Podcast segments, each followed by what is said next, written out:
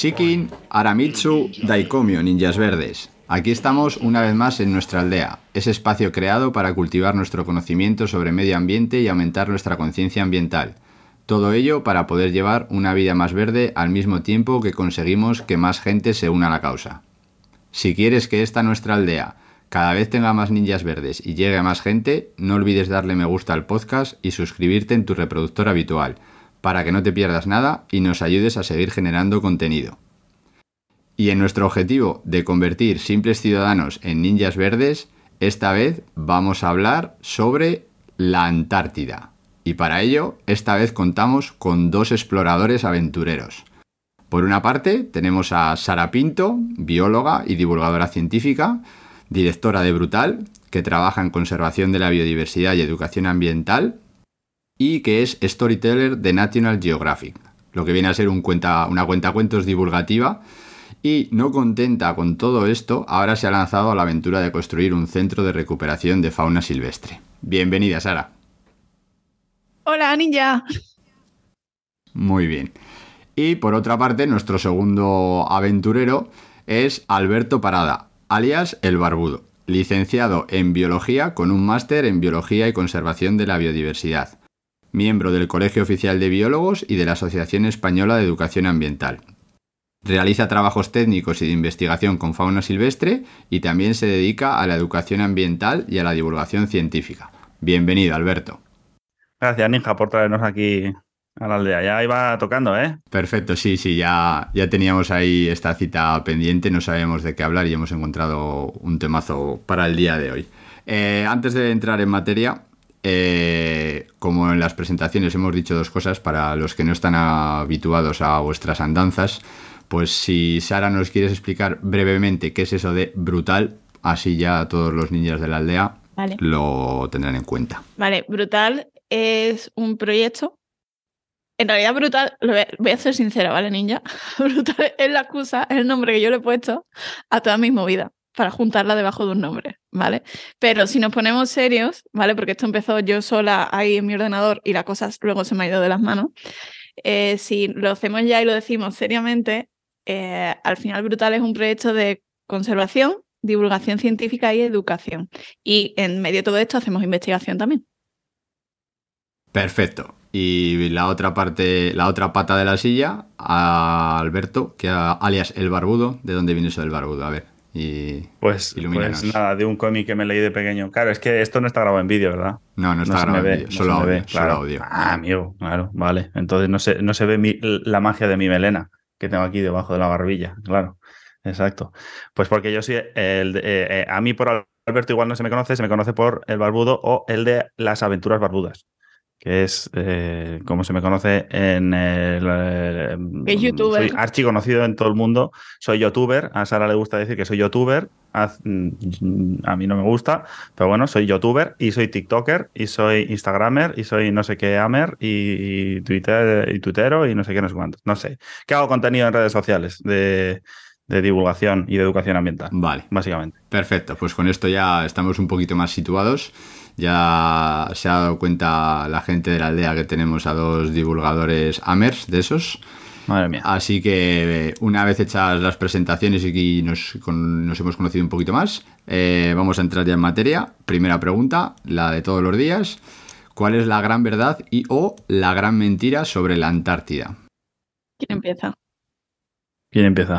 Le Empieza doy. tú, que has hablado antes. Vale. Ah, A ver, la gran verdad y la gran mentira, actualmente, ¿vale? No digo que los pioneros sí, o sea, sí fue chungo, pero a día de hoy lo que se vende, la idea romántica de la Antártida, de me voy de expedición, es súper duro, A ver, que nos tratan súper bien, que se está súper cómodo, que nos alimentan, que flipas. o sea, que, que eso que se vende como de, buah, me estoy yendo, a ver, hay que relativizarlo un poco. Es verdad que luego haces, eso lo explicará mejor Alberto, porque él lo vivió, que luego es cierto que tienes que ir perfecta, en perfecta forma, en perfecto estado de salud, bueno, todo eso. Pero, a ver, exactamente, que si quieres quedarte en la base sin salir, aquello es, no es un hotel de cinco estrellas, pero te tratan maravillosamente bien. No, pero de cuatro altas sí. o sea, comparado a los sitios cuando yo viajo, lo que me quedo, o sea, es pues un palacio. Sí es cierto, por otro lado, que a nivel mental, que, es cierto que en, que en, teoría te preparan y todo eso, puede ser que también sea por la experiencia que nosotros tuvimos, que no ha sido a lo mejor una campaña normal. Creo que sí, en ese aspecto es mil veces más duro de lo que tú te planteas, no solo por el hecho de estar en la otra punta, sino por la presión que es sacar tu trabajo en muy poco tiempo, estás aislado, si algo falla, es muy difícil hacer planes B, pero a la vez todo va fallando porque dependes de cosas que no están en tus manos, ni de las personas que lo organizan, porque dependes de cómo esté la marea en el paso del Drake. Eso te hace perder días o ganar días de trabajo. Entonces, a nivel mental, no es solo el hecho de que estás en la otra punta, porque creo que los que estamos aquí hemos estado en la otra punta del planeta y lo puedes llevar, sino todas las condiciones que se unen. El hecho de que estás yo, por ejemplo, el hecho de no poder estar sola me parece algo bastante difícil de gestionar. Eh, o si me encierras en un espacio pequeño, yo, que soy como un perrito al que tienes que sacar X veces al día, si no me pongo muy nerviosa, me parece duro. Entonces creo que a nivel mental es mucho más difícil que a nivel físico. Y creo que se nos ha vendido al revés. Muy bien. Pero bueno, sí, es, es, es que aquello es literalmente otro planeta bajo mi punto de vista, que sí que tiene como el componente romántico ese que decía Sara de es otro rollo completamente diferente, yo creo, a cualquier otro sitio de todo el mundo.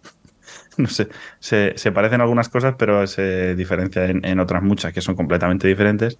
Es como estar en Marte allí. Yo había veces que estaba y tenía la sensación de estar como en otro planeta porque no hay un ser humano a literalmente miles de kilómetros, bueno, miles no, pero cientos de kilómetros sí, porque, porque en los sitios en, además en concreto que nos tocaron estar a nosotros, que estábamos en bases y en los que en todo el, en, toda la isla solo estábamos nosotros, por decirlo así, eh, eh, no había otro ser humano aparte de nosotros mismos en cientos y cientos de kilómetros. O sea que una sensación como muy. que es de las cosas que más me llamó a mí la atención. La sensación de soledad que había allí. Ok, Perfecto, con esto me puede valer. Habéis dicho varias cositas que iremos retomando durante el programa que me parecen bastante interesantes y así se las explicamos a, todos los niños de la aldea. Pero vamos a retroceder en el tiempo, vamos a volver a nuestros 12, 14 años y vamos a un examen de geografía. Así que pregunta de segundo de la ESO. ¿Cuál es la capital de la Antártida? esa sería buena, esa sería buena. Esa sería para Gallifante. Pero no, algo más fácil, tampoco soy un profesor tan malo. Venga. ¿Qué es la Antártida? Uf. Ahora te toca a ti. Me preguntas mientras clavas tu pupila en mi pupila. eh, yo, me dices a mí, yo. cualquiera de los dos, cualquiera de los dos.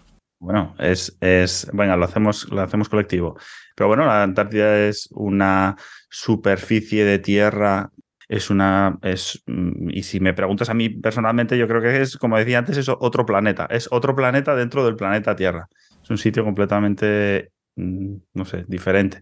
Está en el sur, esto es importante que no lo parezca porque hay gente que lo pone en el norte. Sí. Entonces, sí, sí, todavía el de abajo. el de abajo. ¿vale? O sea, el que está en el culito. Estuvimos en el de abajo, que no estuvimos en el de arriba, estuvimos en el de abajo. que estuvimos cabeza abajo.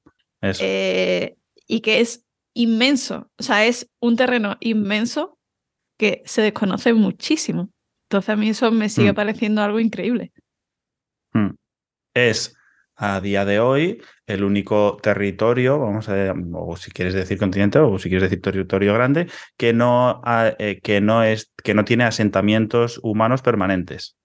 Con un pequeño asterisco, si lo quieres llamar, porque sí que Chile tiene ahí como un conato de, de asentamiento humano, que es, eh, bueno, si lo quieres llamar pueblo, ciudad o algo así, pero bueno, por norma general, no hay ciudades ni pueblos como tal. Mm, lo que hay es Bases. bases. científicas y bases militares. O sea, no, no te puedes poner en el DNI calle, no sé qué, es. calle del hielo, la. Antártida, no. Correcto.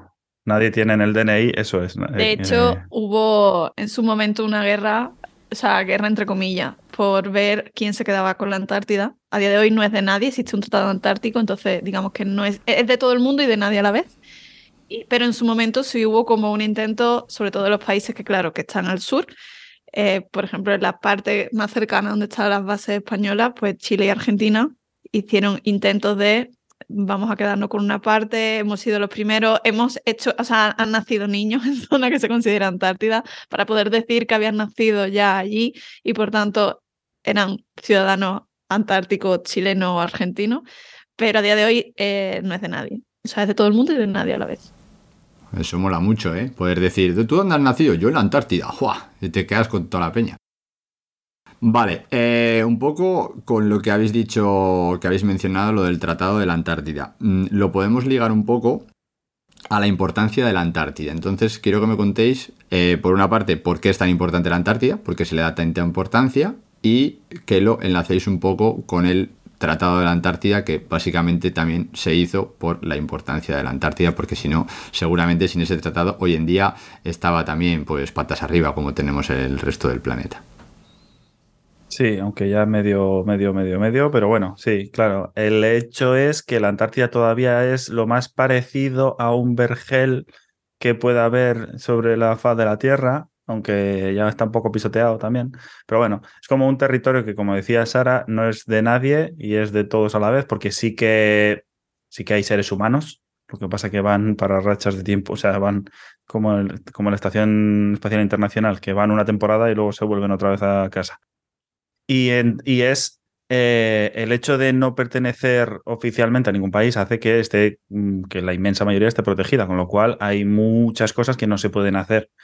Y eso conlleva que no se pueda pisotear o estropear o que nos la estemos cargando como cualquier otro sitio del mundo. Mm, me da igual eh, las zonas mm, de los alrededores de las ciudades que el- la selva del Amazonas, que el, el alto del, del Himalaya y arriba que está el, eh, el Everest, que está lleno de, de- de- De gente haciendo de cola. posiciones humanas. Eh, sí. Eh, o sea, mm, es de los pocos sitios que todavía, que de momento quedan sin estar muy machacados por la mano del ser humano. O sea, la Antártida es súper importante en muchos aspectos, eh, en muchísimo. Incluso a nivel, no sé, físico, a nivel de mantener el clima de lo que es el planeta completo, es súper importante. Por la luz que se refleja, o sea, por, digamos que es un poco, hace también de frigorífico, ¿no? El planeta en parte. Eh, pero precisamente que no sea de nadie, la convierte en un laboratorio vivo ahí, eh, maravilloso para un montón de cosas. Y luego, por otro lado, eh, estamos en un escenario de cambio climático. Entonces, la Antártida, con las masas de hielos que tiene, con toda la parte de los glaciares, eh, juega un papel súper importante y por eso es tan importante hacer campañas científicas y que se siga yendo. Y además nos ayuda incluso a prever qué puede pasar. O sea, hay muchos grupos científicos que van desde España que, que hacen estudios que están vinculados a diferentes ramas de la ciencia, o sea, hay gente de geología, de física, de matemáticas, de todo, y hay muchos estudios que están relacionados también con cambio climático. Entonces, el sitio idóneo para poder hacer eso- esos estudios sería también la Antártida. Vale, ya nos vamos dando cuenta de que la Antártida no es venidor, o sea, no tenemos eso lleno de guiris bebiendo cerveza, sino que... Bueno, a ver, pequeño, pequeño, sí, pequeño inciso, ninja. Eh, hemos, a ver, lo hemos vendido como si fuese un vergel, pero he dicho con vergel con asterisco. Eh, hay algunos sitios en los que sí que está abierto la explotación turística dentro de unas normas más o menos, pero sí que hay sitios que van cruceros eh, y de esos, pero mega masificados y llenos de peña y van ahí como un- una legión romana. Pero, dicho, a ver, como en todos los lados al final, si es que personas eh, somos de... Hay unas de- limitaciones, digamos. O sea, existe un marco Eso legal regulado, lo que no se pueden salir. Pero no es eso, lo que decíamos, lo que decía Sara antes de la, la gran mentira de, de la Antártida. mm, es que la, Antártida no es un continente completamente despoblado y aislado y como las imágenes que se ven en los documentales de una banquisa de hielo gigantesca y se pierde la mirada en el horizonte, que hay sitios que sí, ¿eh? hay sitios que sí, pero hay otros sitios en los que hay gente, hay otros sitios que hay mm, infraestructuras humanas y hay sitios que parecen un pueblo de mitad de, yo qué sé, de cualquier país. O sea, que ahí es un poco de, tiene un poco de todo. Vale, eh, ya vamos teniendo claro que mm, hay movida científica en la Antártida y que por otra Hay parte movida. está lo del turismo. Eh, lo tenía para más adelante, pero lo sacamos ya. Eh, el turismo, que últimamente se está dando en la Antártida, o sea, ya puedes ir a la Antártida por turismo, aunque suena un poco así. A algunos sitios concretos sí. Rico, no a todos, pero a algunos O sea, sitios sí. No, no es, Y, no hay es que, algo y prepara, asequible. prepara, prepara. Prepara para poludir porque... Sí, está ir a la Luna e ir a la Antártida. Pero bueno, suponiendo que tengamos un montón de, de euros así en billetitos y no los queremos gastar ahí, pues podríamos ir. Entonces, eh, la pregunta es, ¿cómo está interfiriendo el turismo? Aunque no sé si llega a ser masificado como venidor, pero hay turismo. Entonces, ¿cómo está interfiriendo? Por una parte, con, con lo que es el trabajo de los científicos en sí, y por otra parte, la repercusión que está teniendo en el medio, porque ya sabemos que una vez que el hombre llega a un sitio, ya a partir de ese momento ese sitio ya deja de ser sitio, casi. Pues hay estudios, o sea, hay gente, hay grupos científicos en España que precisamente estudian esto, ¿vale? Que estudian cuál es la influencia de, de lo que sería el turismo. Obviamente, en el momento, esto como opinión de Sara, ¿eh? En el momento que, en el, que el ser humano llega, ya empieza la cosa a decaer. Pero Como es como Aníbal con sus elefantes. Exactamente. O sea, si llegas ya, vas a influir, o sea, porque estás, estás llegando. Entonces, solamente el hecho de que cojas un crucero para atravesar ese mar, eh, eso ya tiene una influencia. Para empezar, por, o sea, por la simple contaminación acústica que va a tener para los cetáceos que viven allí, que esos barcos que son gigantes, ¿eh? esos son cruceros, no te imagines una barquita. Tienen que, al final pasan por unos oleajes y, y un- y una zona que sí me parece que, no es tan sencilla, ¿vale? Eh, es gigante, entonces eso va a tener un impacto seguro y luego cualquier residuo. Es cierto que existe una norma que se tiene que cumplir sí o sí. De hecho, eh, y esto deberías de preguntarse, debería ser la siguiente pregunta, Alberto, porque en la base tú no puedes dejar absolutamente nada, o sea, la gestión de residuos es muy estricta en todos los sentidos. Eh, pero, claro, tú no puedes ir detrás de cada turista y preguntar y estar pendiente. Sí es cierto que existen unas normas. Lo que me parece muy importante tener en cuenta, sobre todo cuando se sube también material divulgativo a redes sociales o, o este tipo de cosas, que hacer hincapié en que existen unas normas que tienes que respetar. O sea, tú no te puedes acercar a los animales porque entonces estarías afectando a su cría, por ejemplo. Tienes que dejar una distancia, tienes que intentar intervenir lo menos posible. Cuando tú llegas a la Antártida, para llegar tienes que desinfectar las botas y el material que lleva para no llevar ninguna especie potencialmente invasora. Entonces, el hecho de que haya turismo hace que aquí la línea eh, del peligro se acerque un poco más, de que pueda intervenir cualquier cosa. Obviamente, impacto tiene, hay ya algún paper por ahí, pero está como controlado, en principio, parece. Pero no solo hay que, o sea, no es porque lo, como, es claro, es, es como lo, lo típico que tú piensas en la Antártida y dices, ¿cómo, que, cómo se va a estropear la Antártida? Por lo- los guiris que van a la Antártida ahí a echar latas de cerveza por la borda del transatlántico. Los hay, pero como los hay en todos los lados.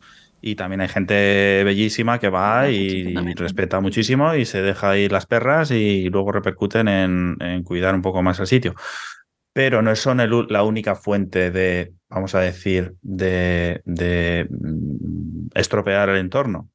Allí hay basura y allí encontramos basura y basura de todos los tipos, no solo la de los plásticos, aunque sea ahora la famosa que sale en la tele, pero, pero hay basura y hay mm, envases y etiquetas de productos y cosas así y los, lo- esas etiquetas están en varios idiomas distintos.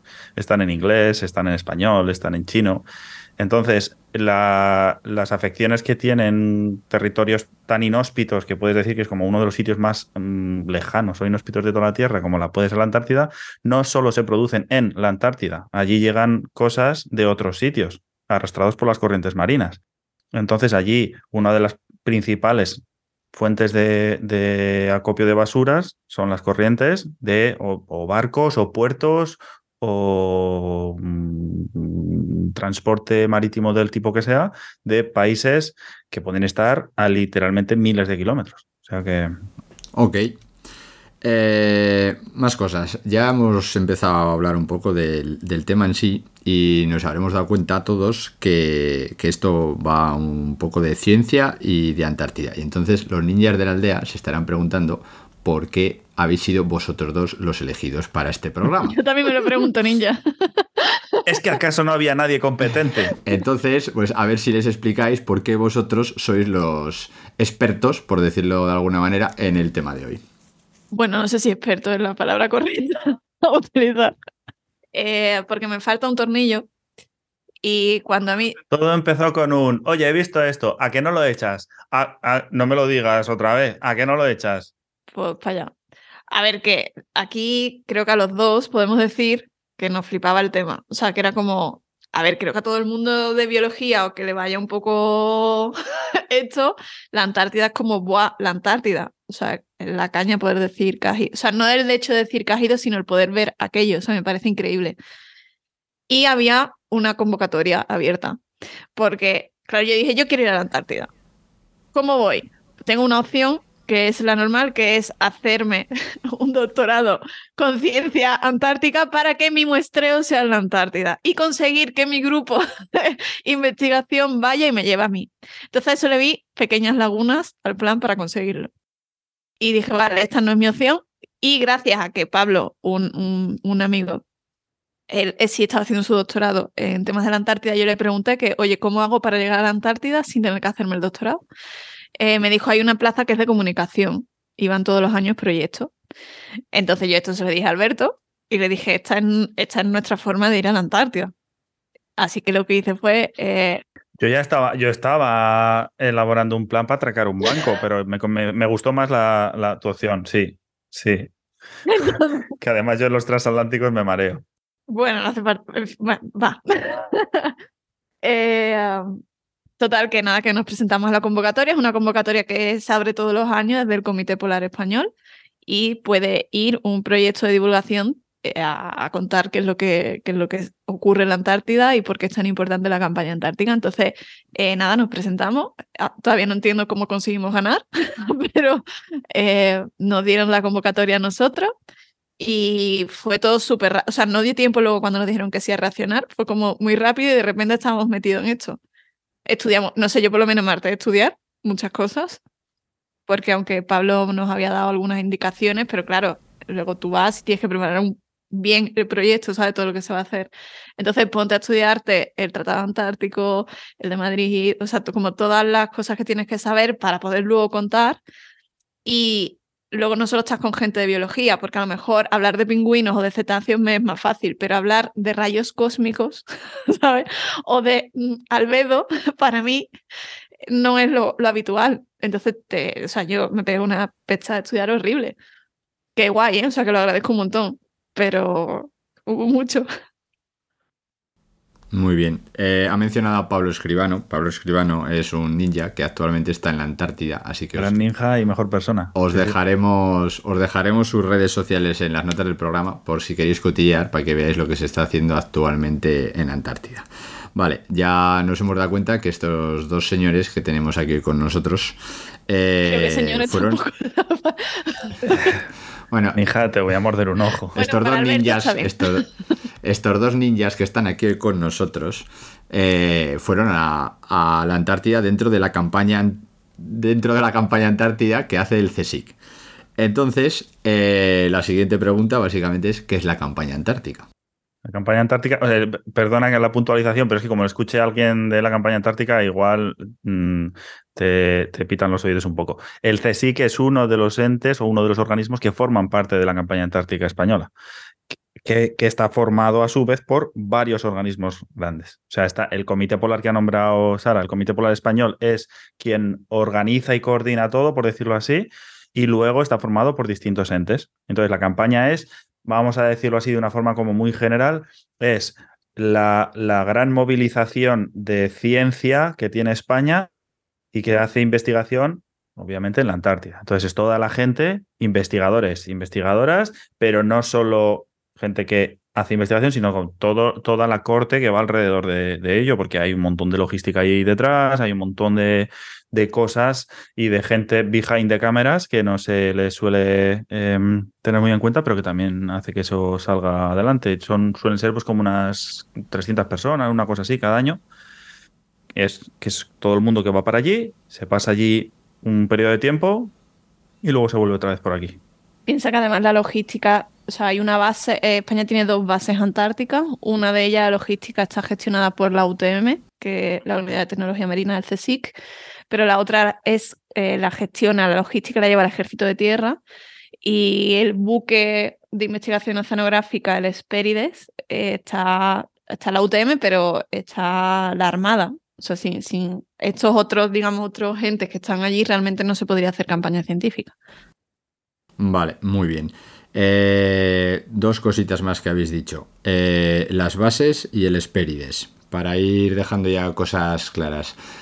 Por una parte las bases, ¿qué bases hay? ¿Dónde están? Si la gente está ahí metida todo el año, si no está todo el año, si la base es un contenedor de estos de obra o si es un macro complejo turístico con piscina. Y luego, por otra parte, pues el, el Espérides, el Espérides este, a mí me suena a barco del Capitán Pescanova. O sea, Buah. No sé. Habla tú de las bases que yo me encargo ahora del Espérides. Venga, vale, me gusta el plan, me gusta el plan. Vale, bases científicas. Eh, en la Antártida, como decía antes, solo hay bases científicas y militares, y, algunas incluso mixtas. Eh, España tiene dos bases, cada una en una isla, y esas islas están en el archipiélago de las Shetland del Sur, que están aquí. Puede que, puede que, os, que, os haga un pequeño nudo en el cerebro, ¿vale? Son las Shet- Shetland del Sur, que están al norte de la península, Ibe- de la península antártica. Vale. Abrid un mapa y miradlo, porque si no, el, el nudo no os lo deshacéis en el cerebro. Está hecho para despistar, para que no te cojan en la Antártida. Claro. Eso es. Una cosa que también hay que tener en cuenta, que esto no ayuda nada a deshacer ese nudo del cerebro, es que todo, toda la costa de la Antártida está al norte. Te explota la cabeza. O sea, todo, cualquier punto que estés. o sea, si todo está al norte de la propia Antártida. Dicho esto, que en, eh, la Antártida, el continente que es así, si lo miras desde abajo, si le miras el culete a la Tierra desde abajo, pues la, la península antártica es justamente un pequeño cono que se ve perfectamente ahí en el mapa, que es lo que está más, más cerca de América del Sur. Y en el extremo más, más cercano, por decirlo así también, a América del Sur, están varios archipiélagos de islas y uno de ellos es el de la Shetland del Sur. Ahí, en dos islas diferentes, en la isla Livingston, está la base antártica española Juan Carlos I, y en la, que es la que decía Sara, que está gestionada por la UTM del CSIC, y en, la, en una isla que está justo al lado, que a mí me, me mola muchísimo. Bueno, me molan las dos, ¿eh? Pero es que es un flipe verlo en un mapa. Os invito, por favor, aunque el ninja estoy seguro que os va a dejar luego un enlace en el podcast, pero si no, buscad por ahí. Isla Decepción, que está justo al lado. En la isla Decepción está la base antártica española Gabriel de Castilla, que es la que está gestionada por el Ejército de Tierra. Y en esas dos, pues en cada una de ellas, eh, digamos que estos dos entes son los que la, gestionan, ¿vale? La organizan, pero luego ahí van, van gente de distintas universidades, sobre todo españolas, aunque luego van también de otros países eh, porque hacen acuerdos y van a tomar algún dato, pasar algún periodo y tal. Pero bueno, van, gente de, de universidades de toda España, de todos los lados. Y hay grupos que van unos días, hay grupos que, pues yo que sé, hay gente que va literalmente dos, tres, cuatro, bueno, no sé si dos o tres días, pero bueno, una igual una semana, no sé, unos pocos días, y hay otros que están toda la campaña. La campaña suele durar más o menos como unos tres meses, una cosa así, mm, semana arriba, semana abajo. Eh, y lo normal es que se vayan turnando, que van, va un grupo de investigación, está ahí unos días, unas semanas o lo que sea, y luego se van y vuelven otros. Aunque luego hay algunos grupos que están allí todo el día. Por ejemplo, sobre todo en Isla de Decepción, es que la Isla de Decepción es, es un volcán, tal cual. Están Es un, explotando por- es un puñetero volcán. Entre una Están, cosa están y saltando otra. como palomitas. Están saltando como palomitas. O sea, la, toda la propia isla es un volcán. Y si miras el, el mapa de la isla, se ve que es una puñetera rosquilla perfecta. ¿Por qué? Porque hace unos pocos miles de años el volcán hizo patapum, pegó aquello un pedo así mm, fuerte y entonces toda la caldera colapsó hacia abajo. Y entonces se ve la forma típica de un volcán, que es de los pocos sitios, yo creo, mm, en los que se puede ver también una, una forma de un volcán en un mapa. Y, y por eso tiene como forma redonda y solo queda como la tierra de alrededor. Eh, y entonces ahí hay varios grupos que hacen el seguimiento del volcán, que una de las, ah, una serie, o sea, unas cuantas líneas de trabajo van precisamente de hacer el seguimiento de ese volcán, porque es un volcán activo. Otra, otra, otro dato así eh, interesante.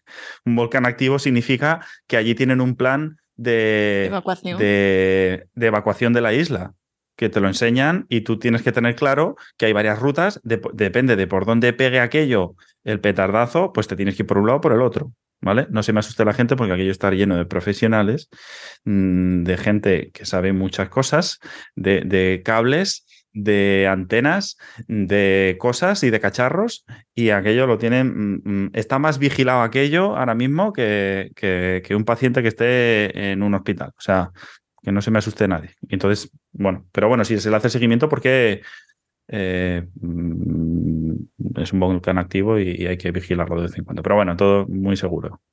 Y eso básicamente, o sea, esas son las dos bases antárticas españolas que hay ahora mismo en la Antártida.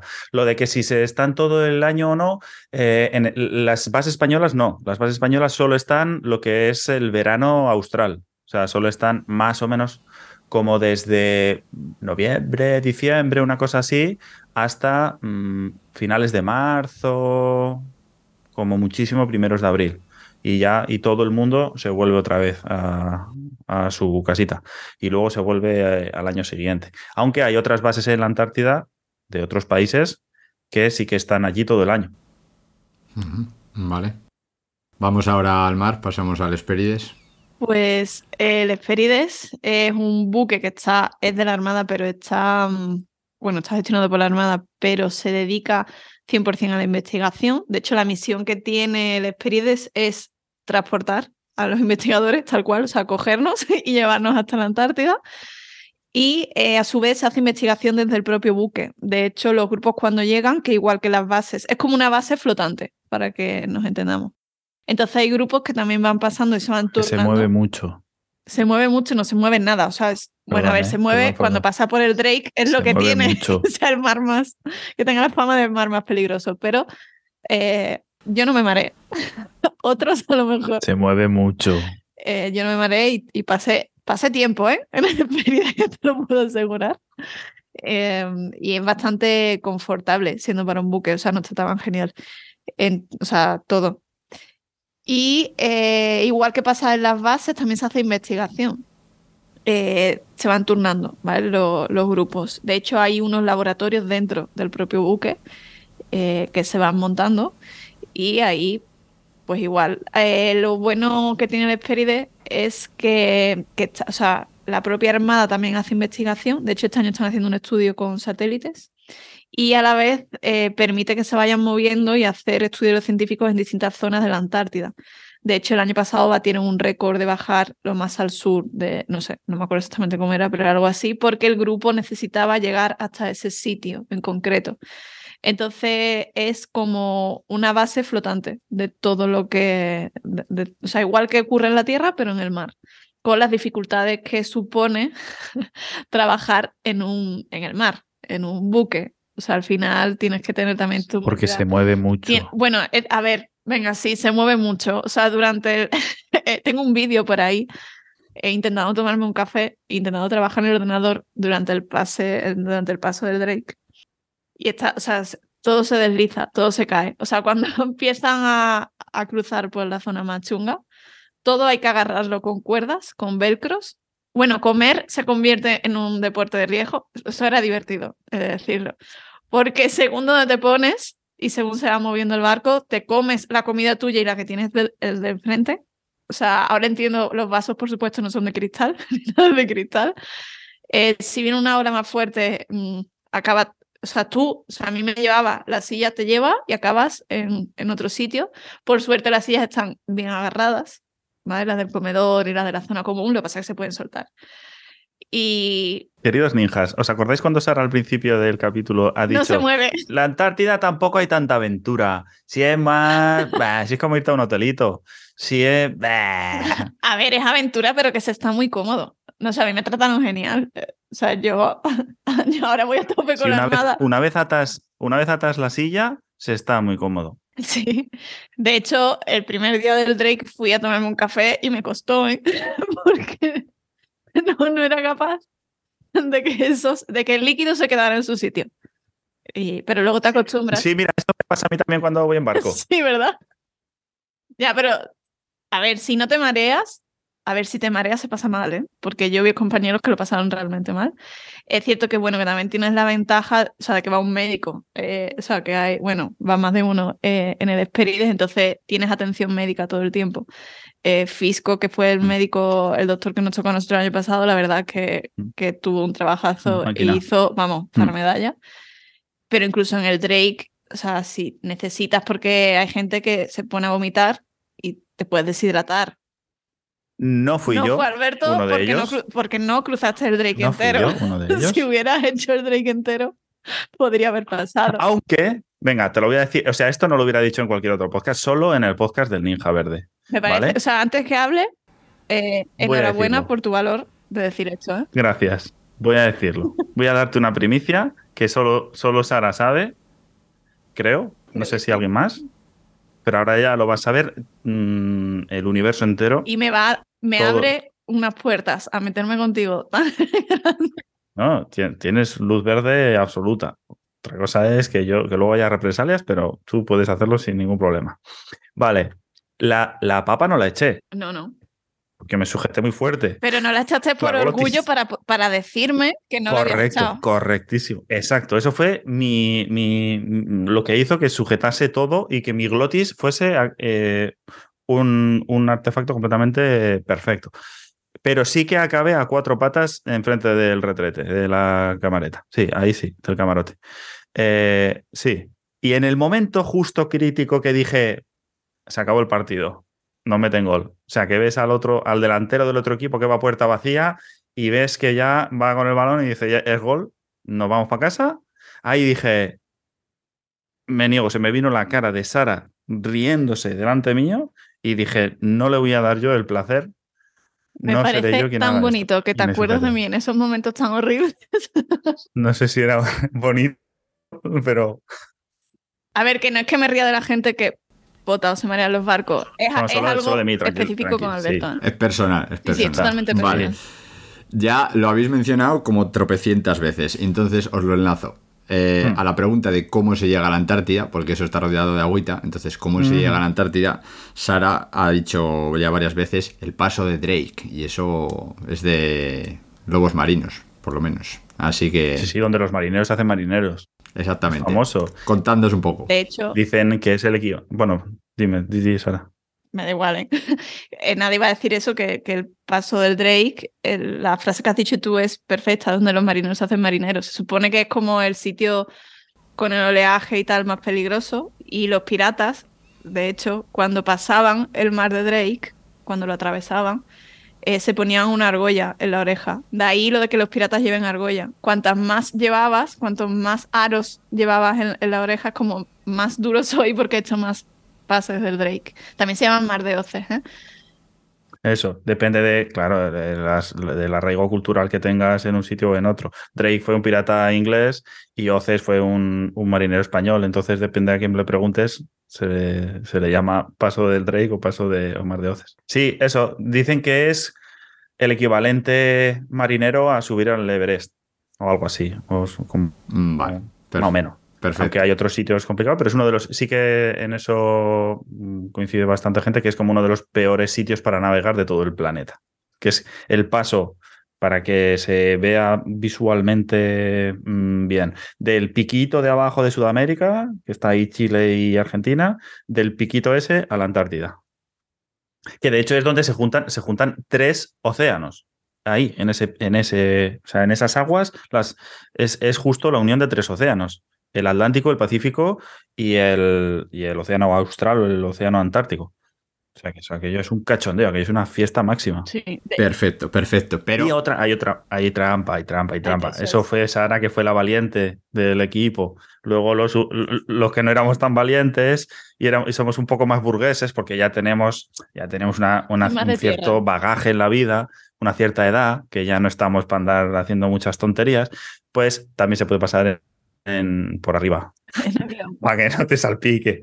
Y entonces nosotros lo pasamos en avión y fuimos volando hasta una de las islas, que es la isla, la isla Rey Jorge, de ese archipiélago de la Selva del Sur que decía antes. Y luego desde ahí ya sí que eh, sí que cogim- co- puedes coger el Hespérides y el Hespérides te lleva a una de las dos bases que están en otras islas. vale. Pasas por el estrecho de Brentsfield, que es el que está entre ese archipiélago y la propia península antártica, y ¡ponc! vas a una isla u a otra. Perfecto. Ah, ya sabemos lo que es la Antártida. Ya hemos llegado hasta la Antártida. O estamos en el Hespérides por ahí en medio del, del mar ese tan bonito con olas gigantes. Eh, descripción de cómo sería eh, vuestro alojamiento y los sitios en los que, pues tipo la zona de estar o qué, puede hacer un ninja en la Antártida. Madre mía, un ninja gozaría ahí como un enano. Para empezar. Em, eh, igual esto creo que me toca a mí Sí, yo, respondo de la vida del Hespérides. Vale. Eh, Los alojamientos son, como decía, las bases antárticas españolas, que como tú decías, Ninja, antes, sí que empezaron siendo una. un. ¿Cómo es? Un de esto de. mm, Contenedor. un contenedor. Sí, literalmente los contenedores estos que se ven en los barcos, esos de, de transporte de mercancías, empezaron siendo esos.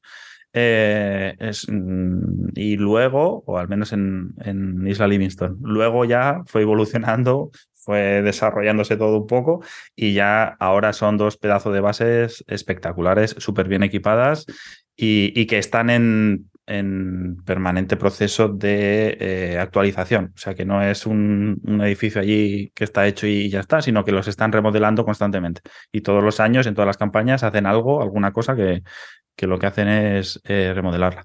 Entonces, el alojamiento, pues es espectacular.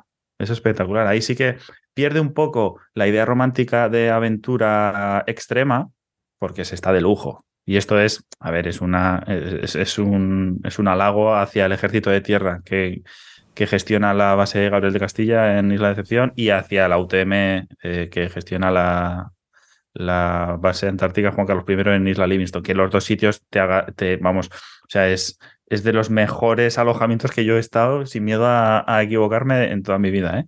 O que Nada, iba a decir que, que el Sprite es exactamente igual. O sea, piensa que hay gente que su campaña la hace sin bajarse del barco. O sea, que se lleva todo el tiempo eh, en ese barco. Entonces, al final, el, el alojamiento son camarotes que, por supuesto, son compartidos, pero luego tienes una zona común en la que puedes estar. O sea, como si fuera tu salón de estar. O sea, para mí aquello era ya mi casa. Y, y tampoco mm, he estado allí tres meses, pero se está muy, muy cómodo. Y te hacen además, en mi caso, la Armada te hace la vida muy fácil. O sea, cualquier cosa que necesites, eh, incluso la alimentación, cual- todo, todo lo que necesites van a estar ahí para ayudarte. Y tu trabajo, facilitártelo. Que en mi caso, o sea, en nuestro caso al final era ir con una cámara y un micrófono, que a lo mejor mientras tú estás trabajando no te apetece que aparezca esa persona con el micrófono, ¿no? Y sin embargo, o sea, 100% libertad para todo y, ayuda. Todo lo que podían ayudar lo hicieron. Sí, era como un. Sí, como. o sea, vamos, era impresionante. Es una de las cosas que más me llamó la atención a mí. El cómo. O sea, el nivel de servidumbre, en el buen sentido de la palabra, que tenía tanto el ejército de tierra en una, como la, UTM en la otra, como el- la armada en, el Esperides, que era como, vamos, que estaban, vivían por y para la gente que estaba haciendo allí investigación. Era una pasada. Vale, muy bien. Ya nos ha quedado un poquito más claro cómo es el alojamiento y ahora pasamos a lo que sería un día normal en la vida del hombre de la Antártida. ¿Qué hace uno desde que se levanta hasta que se mete a la cama así en, en rasgos generales? Buah. Y lo mismo en el Hespérides, obviamente. Me imagino que lo de salir a pasear en el Hespérides es más difícil. Bueno, a cubierta. pero bueno. Bueno, tú primero si quieres, Alberto, por las bases y ahora digo yo. Mm, Pues vale, vale. Bueno, por lo primero, nos pegamos un, un desayuno muy bueno, muy bueno. O sea, es que de las mejores cosas que, que hay en la Antártida es la comida. En el barco también. No sé si la española, que es la única, pero supongo que en otras bases se comerá también muy bien. Vamos al lado de la base argentina y olía aquello que era que daban ganas de que no, porque no nos dejaban entrar por el COVID, pero pero daban ganas de decir, oye, mira, me salgo los protocolos y entro aquí a pegar un festín, porque estos también. Pero bueno, el caso es que se come muy bien en, las dos, o sea, en bueno, en las dos bases de tierra y en el Esperides también, o sea, en las tres bases, por decirlo así. Y entonces te pegas ahí un desayuno que es un espectáculo todo es muy colaborativo. Allí en, cada una de las bases tiene su propio sistema de gestión, pero en las dos algo común es que todos los que están allí en un momento u otro tienen que pasar y, formar parte del servicio. O sea que eh, todos, toda la, gente, investigadores y todo el mundo que está allí, eh, pasa alguna jornada en la que se encarga de todas las tareas domésticas, vamos a decirlo así. Entonces, desde preparar o ayudar a servir el desayuno, limpiar, fregar, limpiar el suelo, mm, mm, barrer, yo que sé, limpiar todo por allí. Y entonces, eso sería pues igual uno, pero igual no es lo más el día típico. El día típico es levantarse, desayunar. Y nosotros, por ejemplo, que éramos, que hacíamos la, la divulgación, eh, elegíamos a una de las a uno de los proyectos y decíamos, venga, nos vamos contigo, ¿a dónde te vas? Entonces, te pasabas toda la mañana acompañando a alguno de los grupos a tomar datos, donde sea. A veces había que coger una, una barca, una embarcación para cruzar algún lado, pues te ponías ahí tus. Tienen unos trajes especiales que, que te los pones, te pones todo el traje entero, que parece un traje espacial, y, y se llaman, eh, los del ejército de tierra se llaman vikings y los de los de la armada, ¿se puede decir, Sara, el, cómo le llaman? O... Tú di, tú di, que ya si no, se edita. Se llaman, los llaman, o sea, no sé el nombre, es que no sé el nombre eh, mm, comercial, pero les llaman Teletubbies, porque te pones uno y pareces un Teletubby. Yo prefiero ir en el, de los, en el, de los, vikings. Sí, los de los vikings son así también como, sí, son como muy de traje espacial. También están, están en las redes sociales. Si entráis en nuestras redes y queréis vernos eh, con, pues, haciendo el, minga, pues eh, ahí, hay fotos. Em, entonces te pones eso y con eso ya es, eh, eso te evita que si te caes al agua te congeles en menos de dos minutos, porque allí te quedas pajarito, o sea, literalmente. Entonces vas con eso todo el día puesto y te vas a la otra punta de la isla donde corresponda, le estás acompañando, a todo el mundo se pone a tomar datos, muestras, lo que sea. Nosotros, si podíamos, les echábamos una mano en algo y lo que hacíamos era grabarles, entrevistarles, tomar imágenes, grabar, intentar documentar todo lo posible para desde allí mismo contar cosas. Eh, yo, por ejemplo, grababa vídeos para subir luego a las redes sociales, eh, grababa cosas para subirlas luego a posteriori, bla, bla, bla, bla. Entonces, toda la mañana de, jornada de campo, por decirlo así, luego volvíamos, comíamos y luego por la tarde era pues el procesado de los datos. Los grupos de investigación pasaban los datos a limpio o preparaban los equipos para el día siguiente o algo por el estilo y nosotros pues volcábamos las imágenes al ordenador, eh, yo sé, preparábamos las tarjetas de memoria, cargábamos baterías, mm, etcétera, etcétera. Y luego ya... Mm, en las dos, también en las dos bases, lo que se hace es una reunión, y con esto ya corto, que me enrollo más que las persianas, em, se hace como una reunión, como un briefing antes de cenar, para ver cómo ha ido el día y decidir lo que se hace al día siguiente. Porque allí, se, o sea, uno de los, de los factores que deciden lo, que se va a hacer literalmente al día siguiente es la climatología. Allí tienen un, par de meteorólogos que cada día hacen, justo antes de cenar, hacen una reunión y dicen dan como la previsión a varios días, pero dice mañana pues va a soplar viento o mañana entre un frente, eh, todo el mundo en casita a comerse unos churritos con chocolate. O mañana hace un día espectacular, todo el mundo a la otra punta porque es el único día que se va a poder navegar en un mes. Y mm, entonces se decide y si hacía bueno, pues se iba. Y si no, pues te podías pesar. Y allí eh, hubo rachas que igual estuvimos una semana encerrados porque había ventisca, había lluvia, mm, caían meteoritos, gatos del cielo, cosas por esta inclemencia de todo tipo y no se podía salir. Ya que has dicho churros con chocolate, en el Esperi era el desayuno. Era el desayuno de los domingos. O sea, es que he comido de bien. chaval. o sea, se comía. Legendarios. Increíblemente bien. o sea, yo, por ejemplo, que soy vegetariana, no, tenía ningún tipo de problema. Había gente que era mucho más estricta, vegana 100%. Y, y también te lo prepar o sea, te lo acomodaban o siempre había una opción para que... Los churros con chocolate me hago vegano yo también, ¿eh? no, no. Estaban buenos. O sea, tú sabes lo feliz que era que el domingo bajar oliendo a chocolates y churros. Así estuvieras potando, o sea, eso entra siempre. El resto de días. ¿A que sí, Alberto? Correcto. El resto de días. Eso es verdad. Eh, al final, la vida en el Esperida es como si fuera una mini mini, mini, mini ciudad, o no sé, es que no sé, como o un campus o algo así, uno, en la que eh, está marinería, haciendo los trabajos de marinería, eh, eh, claro, se está todo el tiempo trabajando. Incluso el año pasado, por ejemplo, el grupo con el que coincidí, eh, ellos trabajaban, el laboratorio funciona 24 horas. Es decir, que se hacen turnos, normalmente de unas 6 horas, en las que van entrando unos científicos, científicas, eh, hacen su turno, salen y entran los siguientes para continuar los experimentos, porque además entra agua eh, que tienen que ir analizando, o sea, es todo el tiempo funcionando. O sea, ahí da igual que sea a las 2 de la mañana que a las 3 de la tarde, que se está haciendo ciencia todo el tiempo. Y luego lo que, igual que en las bases, el tiempo es muy importante aquí también. O sea, aquí al final estás en un barco en el mar. Entonces, por mucho que sujetes el microscopio en el laboratorio y por mucho que tengas ciertas medidas, al final depende también de, de, de esas condiciones climatológicas. Y luego hay grupos, que esto me parece flipante, que hacen buceo. O sea, bajan, bucean que esto es la caña, en la Antártida, con unos, o sea, eso ya ni, ni los, ni los Teletubbies van preparados específicamente para poder muestrear.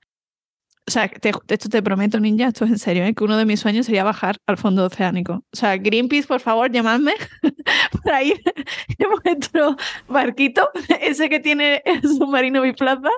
Por- o sea, porque fliparía en colores. Y, y hay gente que lo hace, o sea, que puede bajar, bucear, por supuesto, con unos permisos, con unas normas y todo. Sí, y con unos, aprovecho que lo dices porque me tocó salir con algún grupo a mí también desde las bases y tal, con, con una preparación de meses, si no años, de cursos específicos de buceo. Ya no vale con ser titulado en buceo y tener como las graduaciones más altas, sino títulos especiales de buceo en condiciones extremas que nos contaban y era como, madre de Dios, que algunos se había ido también con el, algunos investigadores se habían ido a pasar una semana o unas semanas con, el, con uno de los ejércitos, no sé, con, con o, o alguna, no sé si la armada o algo así, a hacer cursos específicos de Sí, sí. que si no, no puedes bucear allí. Sí, sí, o sea, vamos, loquísimo. Y si veis otras cosas en redes sociales, porque luego puede salir de todo, que sepáis que la forma correcta es cómo se hace con todos esos cursos, con los permisos específicos Eso. y tal. Eso. Que luego siempre se puede vender en muchos países además y muchas eh, empresas y tal, que vayas y bucees y tan normal, pero que no es algo tan sencillo y que realmente te lo están jugando. Entonces nada, eso, en el Esperi de la vida era como muy a ver qué se puede hacer, qué nos deja hacer el mar hoy y, y trabajo, o sea, se trabaja 24 horas. La Armada también trabaja 24 horas. Vale, genial. Eh, vamos a ir ya terminando. Eh, dos, dos apuntes. Eh, ¿qué, de lo que visteis allá, animales y plantas, qué os llama la atención? ¿O qué os llama la atención? ¿O qué es lo que más os moló de todo lo que visteis? Y luego, ¿qué tipo de reglas había respecto a la fauna y a la flora? Vale. Eh, dices que íbamos terminando. Sí, sí. Me- me- Has abierto la caja de Pandora. Vale, vamos, termina la parte 1. El próximo, en el próximo programa, animales de- y plantas de la Antártida. Vale, no sé, te lo intento resumir, pero puede ser que me alargue un poco más porque me has tocado un, un poco la fibra y puede ser que me caliente un poco. Vale, de las cosas más espectaculares, impresionantes, alucinantes, increíbles y así, etcétera, etcétera, durante un buen rato, eh, fueron algunas de las siguientes, dos puntos. Lo primero, estuvimos en alguna pingüinera, em, estuvimos en varias, pero eh, una concreta fue, vamos, como de esas cosas de esas que, que- que ves una vez en la vida y si tienes suerte de verlas. Pero bueno, eh, en, en algunos estudios leí que, que podían haber, que llegaban a ver como ciento y pico mil individuos. O sea, era como todo el horizonte lleno de pingüinos. Y nosotros mm, atravesamos por un sitio que se podía pasar y tal, que íbamos con el ejército de tierra y, y con los investigadores que iban a tomar datos y así. Una pingüinera de pingüinos barbijos que abarcaba todo lo que te veía la o sea, todo lo que te daba la vista. Que es como Morro Bailey se llama. Si alguien quiere buscar, porque hay noticias por ahí en periódicos también o alguna imagen. Bueno, eh, tremendo. De hecho, nosotros tenemos algún vídeo también por nuestras redes sociales. Impresionante, impresionante. Una cosa que te va, que yo sé, que de hecho te, te mandé una foto, ninja, te mandé una foto, porque estando allí me acordé de ti y te mandé un vídeo o una foto. Fue un vídeo. El olor penetrante a mierda de pingüino. Perdón por el taco, ¿eh? pero es que hacía falta para darle énfasis al, asunto. El guano, los excrementos de pingüino, que, que, que es como un olor completamente diferente a cualquier otra cosa en la vida. Eso por un lado. Por otro lado, mm, un macho completamente descomunal es mm, el segundo animal más grande que yo he visto en toda mi vida, que tendría pues casi 5 metros, que estaba tirado en una playa, eh, que me explotó la cabeza ese puñetero elefante marino. Mm, eso como, como cosa curiosa, no sé, por, por la masividad del animal. O sea, es como, no sé, no he visto ya un bicharraco más grande en toda mi vida. Y luego que vi, que vi, que vi ballenas. Y entonces, eso para los que somos de secano, para, para los que somos. No solo para los de vivimos en- secano. O sea, yo iba a llorar, ¿eh? Los que vivimos Y en el Valle del Ebro. que nos y no soy de muchas. secano. Pero... Buah, vi una yubarta palmetear, así como en los documentales que pegan así palmitas y se tiran y, y tal. Y luego un, una mamá rorcual descomunal con una cría al lado. Esas las puedes ver más, lo que pasa es que no vienes a. Ya a lo sé, ya lo sé. Bueno, pues ya está, pero ya te digo yo, pues que los que vivimos en el Valle del Ebro, pues nos resulta un poco más complicado en el día a día. Pero bueno, eso fue como de las cosas más impresionantes. Y eh, la, la diversidad de musgos y líquenes, en cuanto a plantas, por ejemplo, que había también.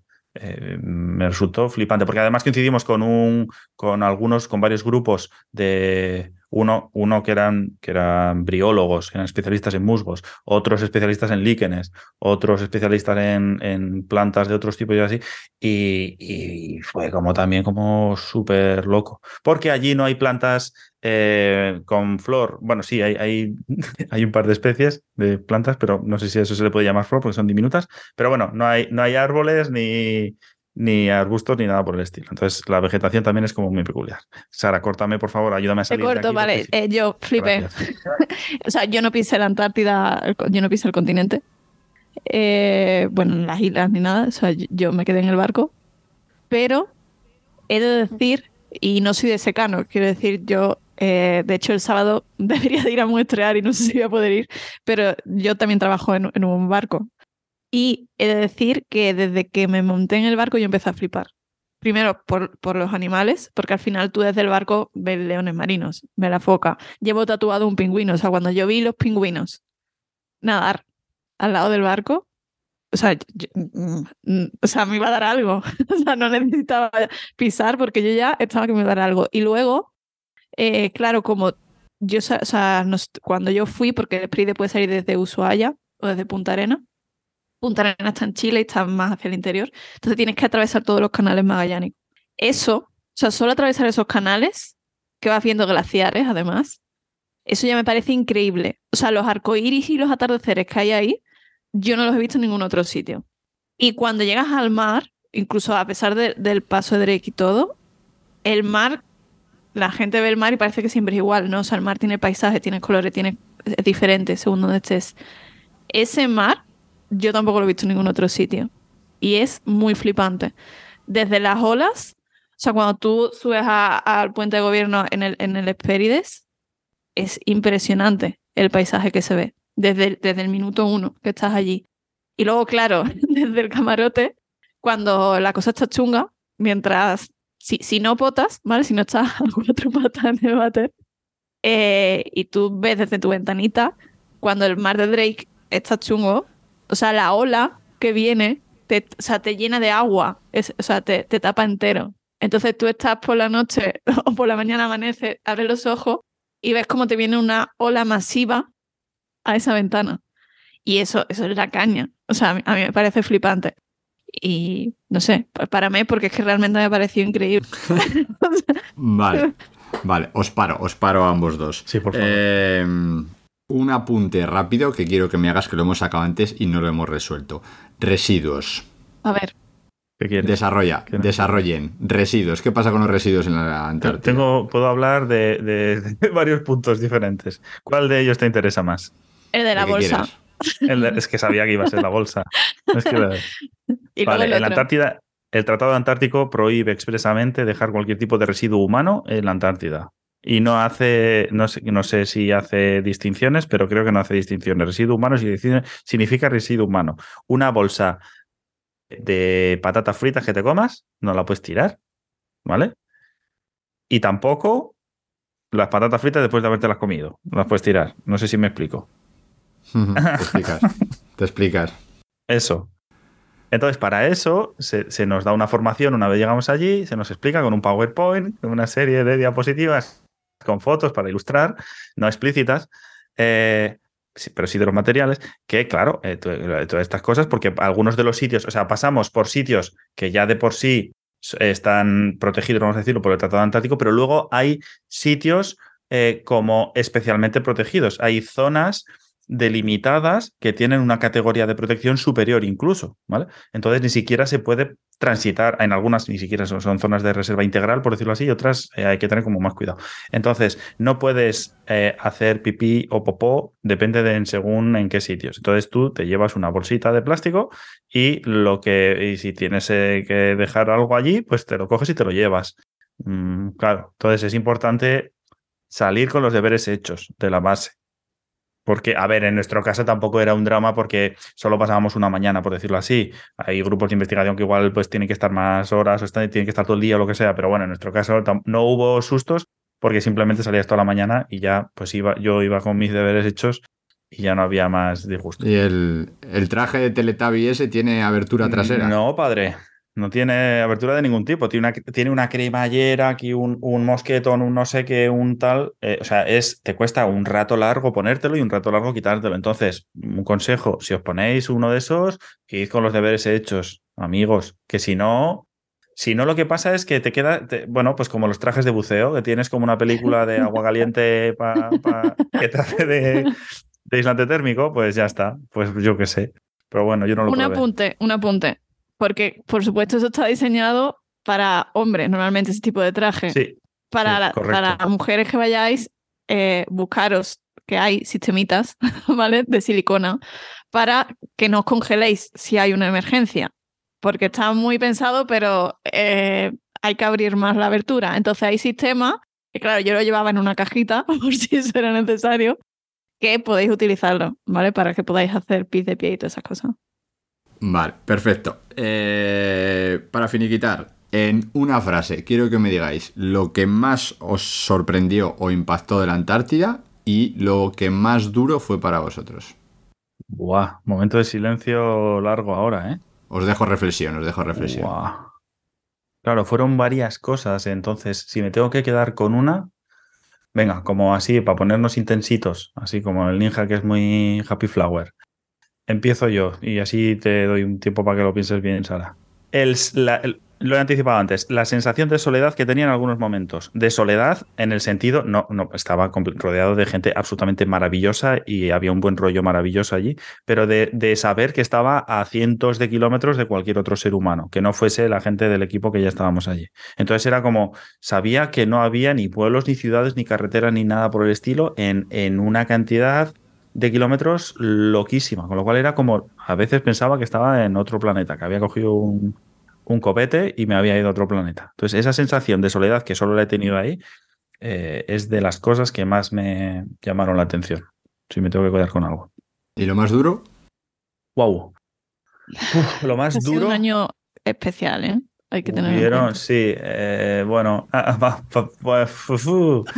eh, a ver, lo más duro fue que nos tocó ir en la, para mí, yo creo, justo en la coyuntura del, año justo después del COVID fuerte y entonces había como muchísimas restricciones de muchos tipos por, por el tema este de, del COVID. Entonces, si ya es, si ya una campaña antártica es muy dura cualquier año, ese año era como 100 millones de veces más dura, porque encima teníamos que hacer unos unos eh, protocolos, encierros. protocolos de eh, teníamos que estar mm, dos semanas encerrados, que al final fueron tres y pico, en, uno, en una habitación de hotel solo, cada uno en una, en una habitación sola, no podías salir al pasillo del hotel siquiera, tenías que estar ahí, estuvimos casi tres semanas.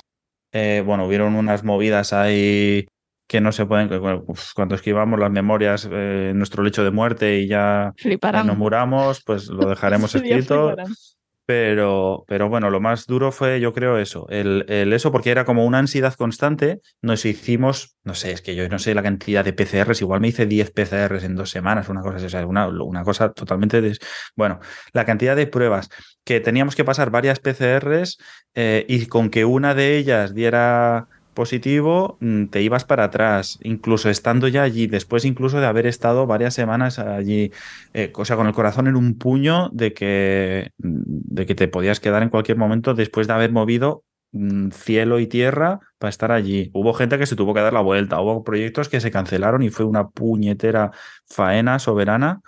eh, que hubo gente que se tuvo que quedar para atrás, que se le cayó la tesis, que se le cayó. Bueno, entonces, toda esa como parte desagradable de, de eh, no sé cómo definirlo, eso para mí fue lo peor, que fue como la, la porque mm, estabas ahí como con el con el la, con la angustia constante. Te saco de ahí, te saco de ahí. Gracias, sí, por Eh, favor, porque me Te, estoy, me te estoy, saco estoy de ahí, teniendo pero, como te- una especie pero de para mí lo como el peor perro fue del meme, ¿eh? con los exactamente helicópteros. O sea, para mí lo peor fue exactamente lo mismo, ¿eh? O sea, eh, porque además a mí me pilló, o sea, yo pasé el COVID en el Esperide. Soy asintomática, pero lo pasé dentro de lo que cabe. Ni siquiera puedo lamentarlo porque hubo compañeras que estaban mal y, y yo lo pasé pues encerrada, pero mm, por lo menos a nivel salud estaba bien. Eh, esa tensión, o sea, todo lo que habíamos hecho, que al final nosotros para ir a la campaña lo poníamos todo, eh, todo el trabajo, toda esa tensión y luego eh, entra el COVID. El, el estar encerrada en un camarote. O sea, es que yo pasé, no, no sé, tengo un espacio, o sea, tengo un vacío espacio temporal y a, día de hoy no te sé decir cuántos días estuve encerrada en un camarote, que es muy cómodo si estás haciendo vida normal en el barco, pero cuando estás con la puerta cerrada y estás conviviendo en ese camarote con otra persona que no conoces de nada de antes, que encima está enferma, eh, en el que, o sea, yo comía sentada en el suelo y ella en el escritorio, porque no caben dos personas sentadas. El, o sea, el suelo que hay son dos metros cuadrados, si llega, menos, ¿no, Alberto? O sea, es Mm. enano y estás encerrado ahí todo el tiempo, a expensas de a ver qué pasa, porque todo el tiempo es a ver qué va a pasar. O sea, eso fue durísimo. Además, hubo un momento en el que no teníamos ningún tipo de conexión con nadie. Entonces, yo me quedé encerrada en, en un camarote y a esperar. Eh, yo que soy una persona que, que sale mucho, que, que, que necesito movimiento. Un perrillo. Sí. Eh, eso fue súper complicado. Sobre todo después de todo el esfuerzo que has hecho y decir aquí nos quedamos. O sea, ya está, fin del juego, ¿sabes? No, no, no puedo. Porque no es el hecho de tengo que llegar a la Antártida, es el hecho de todo el trabajo que se ha preparado, todo lo que queremos sacar y que no va a salir. Cuando has puesto, o sea, todo de ti, o sea, se para el mundo para poder conseguir sacar ese trabajo adelante, con una presión horrible. O sea, porque se trabaja bajo presión porque tienes que sacar mucho trabajo en muy poco tiempo. Entonces, para mí, lo peor fue eso. Lo mejor, pues que, bueno, por supuesto, eh, ya os he dicho todo lo de los paisajes y la fauna, eso es impresionante. Pero este año que ha sido un poco raro, creo que esa parte tan mala también hizo que en el Hespérides eh, nos hiciéramos, no sé, no sé si amigos, pero entre alguna gente yo lo noté, el día de la reunión que volvimos se notó un montón quién había estado en el Esperide, el día de la reunión de evaluación, porque al final, joder, pues que un compañero me pase un disco duro con películas dentro de un guante de látex para que no haya contaminación al camarote, porque sabe que no me puedo mover de ahí, a mí eso yo lo agradezco mucho cuando estoy encerrada, ¿sabes? Entonces, eh, el ver que gente de la que he aprendido tanto, porque saben tanto a nivel científico, y que luego encima hubo ese, ese buen rollo, me impresionó mucho para positivo, ¿sabes? Porque podríamos habernos matado ahí. Y, y no, o sea, en el momento de crisis, el, o sea, pasaron cosas, pero digamos que de forma genérica, al final yo salí de ahí con gente que, que, joder, que al final es mi amigo, ¿sabes? A día de hoy. Sí, es como que también es verdad, es como una especie de, de- como que hay otras normas, como pasas Sí. el paralelo no sé cuántos y ya todo el mundo que está ahí sabe que está tan lejos de su casa que se crean como unas normas de convivencia diferentes de cualquier otro sitio en el que hayas podido estar o te puedas imaginar. Allí todo es como, sí, como to- todo, o sea, como muy cordial, como muy, pero Sí. sin, sin ser fingido ni nada, al revés, sí, de- sí, sí, y de ahí también yo me llevo como muy buenas amistades que desde, o sea, que al final como, sí, gente maravillosa. Perfecto, pues con esto yo creo que ya hemos dado un buen repaso a la Antártida, así que cerramos con nuestra pregunta. ¿Qué pueden hacer los ninjas para ayudar a la Antártida? Uf, muchas cosas. Muchas cosas. Eh, la primera, dejad de comprar cosas inútiles, por favor. Sí, por sea, favor. Sí, gracias. Eh, Sí, eh, pero ya, o sea, mm, dejar dejar de, hacer, de comprar innecesariamente, porque al final el, el gran peligro ¿no? es ese cambio climático, por supuesto la contaminación, pero es que todo viene de lo mismo, o sea, de- del consumo innecesario, excesivo, mm, el rápido, los recursos naturales. Entonces, por favor, antes de darle a comprar o de ir a la tienda y soltar el dinero, planteate si de verdad lo necesitas.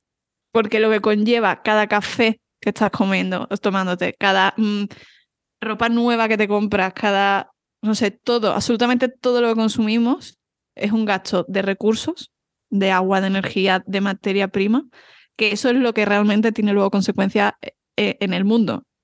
Y tú desde tu casa estás fastidiando el Amazonas, la Antártida y todo por ese tipo, o sea, muy indirectamente, tampoco ahora os vayáis a sentir culpables y sois el origen del mal del mundo, pero, pero que, que es un gesto muy sencillo. O sea, si ya tienes unos zapatos, no te compres otro. o sea, no es necesario. Entonces, deja de comprar cosas innecesarias. No, no deja de comprar cosas. No, deja de comprar cosas innecesarias. Correcto. Eso dicho. es. Luego se te echan ahí. Que luego se le echan lo- los, los trolls al ninja en las redes sociales y le No, dejan, no, no, no, le no. dejan ahí Cosas los haters. innecesarias. Mm, Vale. ¿Algo más, Alberto? Uf, vale, sí. em, eh, a ver, rápidamente, sí, que, que sí, coincido bastante con Sara. No sé si es que los dos somos como ratas, de, como las ratas esas del churro, escuchando Linkin Park de fondo, pero sí. eh, eh, y, para ayudar a la Antártida, eh, em, aprende muchas cosas sobre la Antártida. Eh, infórmate, busca mm, fuentes mm, buenas de conocimiento y aprende un montón de cosas y pásatelo bien por el camino. Que no todo tiene que ser angustioso y, doloroso. Mm, aprende de pingüinos, lee de musgos, de, los picos más altos, de la banquisa de hielo, de la expedición de, de eh, todos los que se fueron ahí a buscar el Polo Sur. En- Yo qué sé, aprende un montón de cosas porque por el camino te vas a encontrar algunos de los problemas que hay y algunas de las soluciones que hay que hacer. Entonces simplemente disfruta y pásatelo bien aprendiendo un montón de cosas por el camino. Por cierto, no sé si lo he dicho, pero es que tengo unos cuantos vídeos en mi TikTok que casualmente hablan de este tema y... Eso, eso viene ahora, eso viene ahora. Así que, eh, pues nada, Sara, Alberto, eh, ahora pues ha llegado el momento de vuestro spam, así que le podéis decir al resto de la aldea ninja cómo os pueden contactar, saber un poquito más de vosotras, seguir los trabajos que estáis llevando a cabo y que lo dejaremos en las notas del programa para que no se les escape nada a los ninjas. Venga. Hala, dale. En, en Instagram. O sea, es que va a ser lo más fácil porque al final en Instagram está todo resumido. Entonces, arroba brutal.org.es. Y ahí está todo. El centro de recuperación, la plataforma de educación, todas las cosas. Joder. Qué máquina. Sí, si es que, si es que pones brutal así en cualquier red social y ya pues te salen cosas de, de brutal. Eso es. Así que está, más- está muy bien pensado el branding. ¿Cómo se nota que eres storyteller y cosas de esas, eh? Si es que. bueno, el caso, las mías. Eh, tú pones aventuras barbudas en cualquier sitio de las redes sociales y. Aparece un y- señor mayor con chas, aparezco a tu lado. Eso es, aparece un señor mayor, bastante cascao, con, con, con canas, que, que hace, que dice cosas y, y dice muchas tonterías, pero también enseña cosas mm, de la Pachamama. No, no, Eh, ya está guay. Cual- cualquier red social pon aventuras barbudas y ya está. Y luego tengo una pedazo de página web que, que la promociono poco y, y me, luego me echan la bronca y me dan collejas en casa porque me dicen es que eres, es que te voy a morder un ojo porque no dices nada de la web. Aventurasbarbudas.com, su página web de referencia, que eh, la, la podéis usar solo para, eh, para aquellos días en los que tengáis bajona. Buah, porque si cierto. entráis, salgo yo bailando. Ojo que salgo yo bailando. Alberto y bailar en la misma frase. yo y bailar. Entonces tú entras en aventurasbarbudas.com y salgo yo bailando ahí. Y ya está, solo es entrar, ver ese ratillo y ya te alegra el día. Y ya, pues ya está. Yo lo ya hago. con eso que has hecho. Estoy triste, Sí, y yo, yo lo hago cuando estoy de bajona, de verdad que lo hago. entro. Y me lo pongo. Totalmente. Vale. Y ahí ya están todas mis Perfecto. movidas explicadas. Pues muy bien, Sara, Alberto, ya sois miembros de la de la aldea del Ninja Verde con todos los honores. Eh, lo- el placer es todo tuyo. Así que, pues nada, hasta aquí nuestra aldea de hoy. Os animamos a que os suscribáis al podcast si os ha gustado y le deis difusión. Esperamos vuestras opiniones, comentarios, ideas, nuevas propuestas o sugerencias para futuros capítulos. que podéis facilitarnos a través de nuestras redes sociales, buscando siempre nuestra capucha verde, tanto en Facebook como en Instagram o Twitter, como el Ninja Verde, o también os podéis escribir directamente por email al ninjaverdeea.gmail.com. Todos estos, todos estos contactos los dejaremos en, las notas del programa junto con los de nuestros invitados y toda la información del programa de hoy.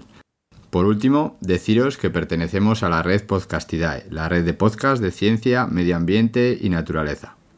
Y recordad, hacen falta ninjas verdes, haces falta tú.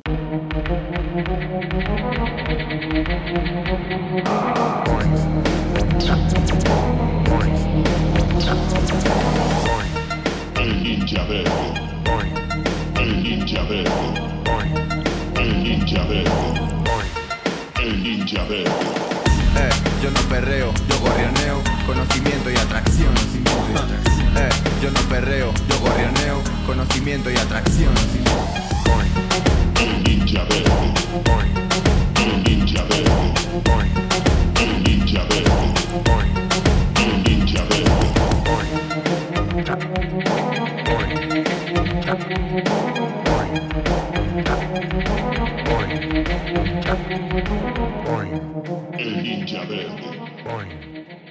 Ninja verde.